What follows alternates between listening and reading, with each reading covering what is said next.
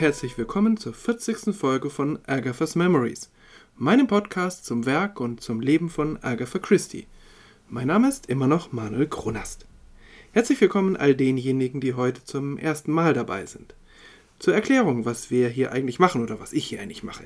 Ich versuche in diesem Podcast alle Romane und Kurzgeschichten Agatha Christie's in einigermaßen chronologischer Reihenfolge zu besprechen. Einige Folgen drehen sich auch um biografische Aspekte und ich habe auch vor, einige Blicke auf ihre Theaterstücke zu werfen. Ich wusste zum Beispiel bis vor kurzer Zeit auch gar nicht, dass Agatha Christie als die erfolgreichste weibliche Bühnenschriftstellerin des 20. Jahrhunderts gilt. Und deshalb ist es auch ganz interessant, mal zu gucken, was hat sie da eigentlich gemacht. Ich lese die Werke für mich zur Vorbereitung im englischen Original bei vielen Kurzgeschichten, das habe ich ja auch gesagt, bleibt mir auch gar nichts anderes übrig. Und ich zitiere sie auch danach. Ich versuche die Zitate dann aber so gut wie möglich zu übersetzen. Und in der Regel vermeide ich Spoiler. Manchmal setze ich sie ganz bewusst, das sage ich dann aber auch. Denn bei einigen Romanen ist es gerade spannend, von der Auflösung her der genialen Konstruktion auf die Spur zu kommen. In dieser Folge wird es keine Spoiler geben, das würde der Geschichte auch beträchtlich an Reiz nehmen. Inmitten der vielen Geschichten um Tommy und Tuppence Beresford, die wir nun wirklich ganz ausführlich besprochen haben, veröffentlicht Agatha noch zwei ganz andere Geschichten im Grand Magazine. In der Novemberausgabe 1924 ist das Philomel Cottage. Das ist zugleich die erste Geschichte Agatha Christie's mit Nachwirkungen. Denn es gab davon noch vor dem Ende des Zweiten Weltkriegs eine erfolgreiche Theaterversion am Westend, mehrere Verfilmungen und mehrere Hörspielfassungen, eine davon mit Orson Welles. Übrigens, aber das ist nun wirklich etwas nerdig, in der englischen Verfilmung von 1937 spielt Joan Hickson eine Nebenrolle. Jahrzehnte später wird sie eine grandiose Miss Marple darstellen.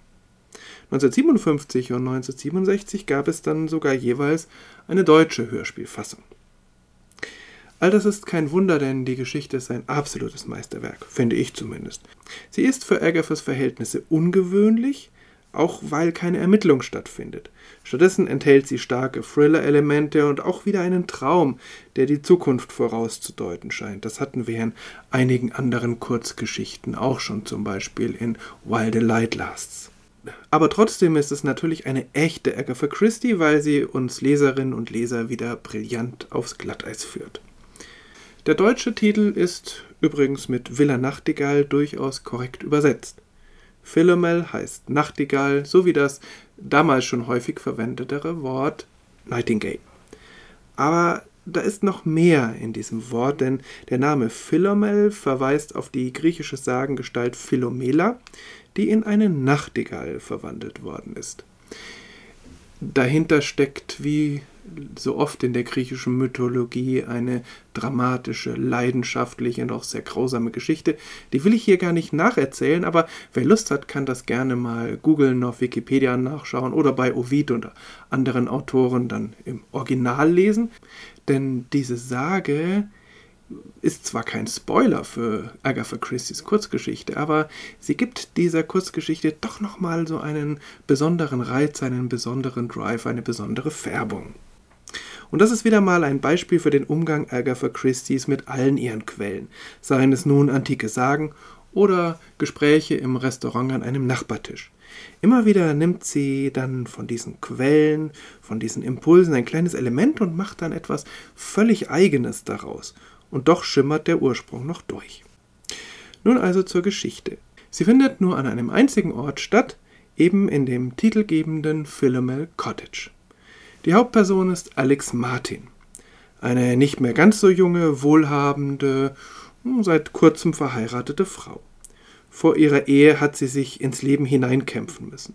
Lange Jahre hat sie in Armut gelebt, hat sich und ihre Mutter mit einem kargen Lohn als Stenotypistin durchgebracht. Es gab da zwar einen jungen Mann, der sie verehrte, Dick Windyford, einen Arbeitskollegen, aber die beiden waren einfach zu arm, um an Heirat zu denken. Aber wie so oft bei Agatha Christie kommt Alex nun zu Reichtum, und zwar durch eine Erbschaft. Doch an dieser Stelle zieht sich dann Dick plötzlich zurück, zumindest scheint es Alex so. Offensichtlich verletzt es sein Ehrgefühl, dass sie plötzlich deutlich reicher ist als er und dass nach einer Heirat äh, sie ihn finanzieren müsste. So waren die Zeiten eben damals. Und so kommt diese Beziehung der beiden nicht richtig vom Fleck. Da erscheint Gerald Martin auf dem Plan. Es ist für Alex Liebe auf den ersten Blick, was sie niemals für möglich gehalten hätte. Schnell sind sie verlobt, was Dick nun wiederum sehr wütend macht. Dann heiraten Gerald und Alex, sie wird Alex Martin.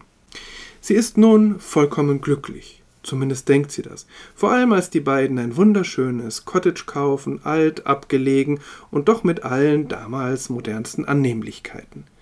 Gerald kommt so kurzfristig an sein Kapital nicht heran und so kauft eben Alex dieses Cottage. Sie kann sich's ja leisten. Mehrere Dinge bringen ihr Glück ein wenig ins Wanken. Das eine ist ein Traum, den sie seit ihrer Heirat schon dreimal geträumt hat. She saw her husband lying dead and Dick Windyford standing over him, and she knew clearly and distinctly that his was the hand which had dealt the fatal blow. But horrible though it was, there was something more horrible still. Horrible that was on awakening, for in the dream it seemed perfectly natural and inevitable. She, Alex Martin, was glad that her husband was dead. She stretched out grateful hands to the murderer. Sometimes she thanked him. The dream always ended the same way, with herself clasped in Dick Windyford's arms. Sie sah ihren Ehemann tot am Boden liegen und Dick Windyford über ihm stehen, und sie wusste klar und deutlich, dass es seine Hand gewesen war, die den tödlichen Schlag versetzt hatte. Aber so schrecklich das war, da war etwas noch Schrecklicheres. Schrecklich war es zumindest beim Aufwachen, denn im Traum war es als völlig natürlich und unausweichlich erschienen. Sie, Alex Martin, war froh, dass ihr Ehemann tot war. Sie streckte dem Mörder dankbare Hände entgegen. Manchmal dankte sie ihm. Der Traum endete immer gleich, mit ihr fest in Dick Windyfords Armen eingeschlossen. Ihre Verwirrung wird gesteigert, als nach langen Monaten des Schweigens Dick selbst nun wieder den Kontakt sucht. Er ist gerade wieder in England und schlägt vor, zum Essen bei den Martins vorbeizukommen. Sie wimmelt ihn ab, weil sie sich über ihre Gefühle nicht im Klaren ist, aber sein Telefonat bleibt in ihren Gedanken.